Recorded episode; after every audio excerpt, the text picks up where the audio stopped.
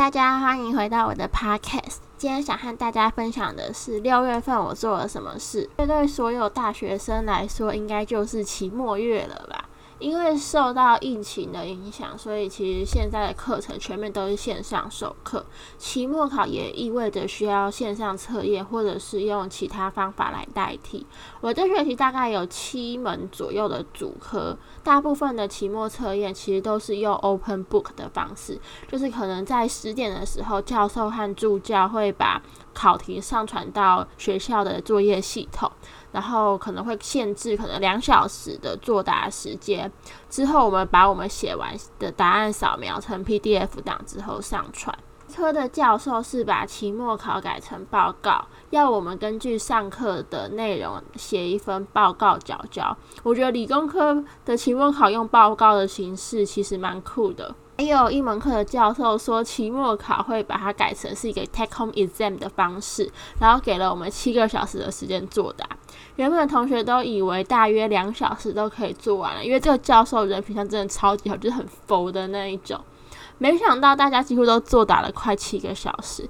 想象一下，从十点收到了考卷，一路写到下午五点，眼前全部都会是密密麻麻的数字。原本中午我还没打算吃饭的，想要一口气把考卷干完，但真的饿到头脑没法思考，然后就赶快从宿舍的柜子里面挖了一碗泡面出来，然后赶快泡一泡吃一吃，再回去写那份考卷。现在回想起来，那七个小时真的超级痛苦的。然后我再也不想要听到可以写七个小时的考卷了。第二件想分享的事情是我被抽到参加这次大专院校的系所评鉴。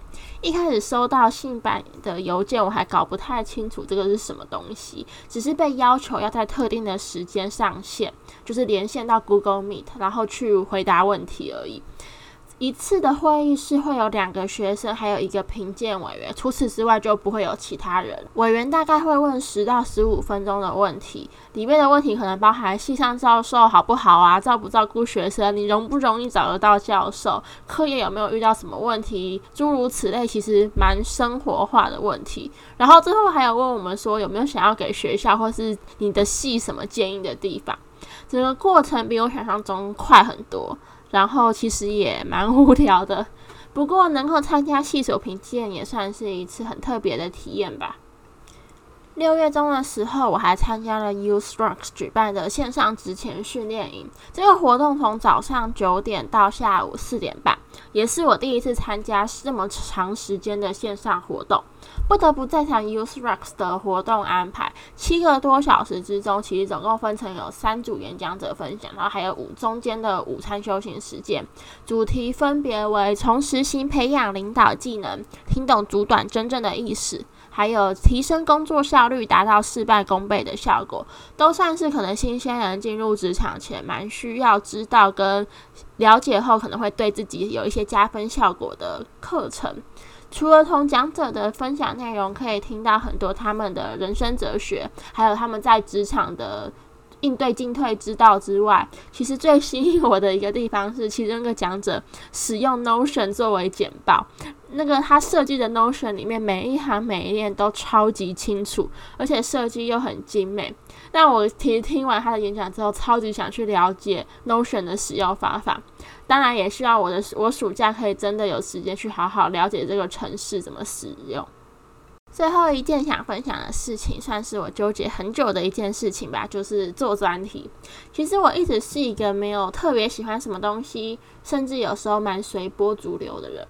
我大概在其中左右，也就是三四月的时候，就陆陆续续和不同教授面谈，然后参观不同的实验室。但因为一直没有办法做出决定，就是要挑哪一个教授，跟教授愿不愿意收我，所以我就把这件事情一直拖啊拖啊拖到现在这个时候。对某些系所来说，专题应该是必修课程，但在我的系的课纲里面，它是选修课，也就是没有硬性规定你一定要做专题才可以毕业。所以我犹豫的点就会更多，就是可能还包含说到底要不要做专题，会害怕选了发现不是自己喜欢的东西怎么办？或者是一些其他莫名其妙，然后自己脑补很多的问题。直到有教授和我说了一句话，也是一段话吧。他就说：“其实做专题没有什么了不起的，说到底，学专题也就只是个几学分的课程而已。”不知道为什么这句话好像瞬间点醒了我，让我会觉得，嗯，我之前到底在纠结什么？所以最后就决定跟了一位其实我已经观望很久的教授，也终于在六月底的时候去找教授签指导同意书。然后把这个这一份指导同意书交给戏拜的当下，真的有一种哦，我为自己做了一个好像蛮重要的决定，然后长大了的感觉。然后之后也要更努力的面对未来的生活，还有会面未来会面对到的挑战。这次的分享就到这边喽，希望大家的暑假都顺顺利利、快快乐乐，然后一起早日退散，让我们可以恢复到正常的生活。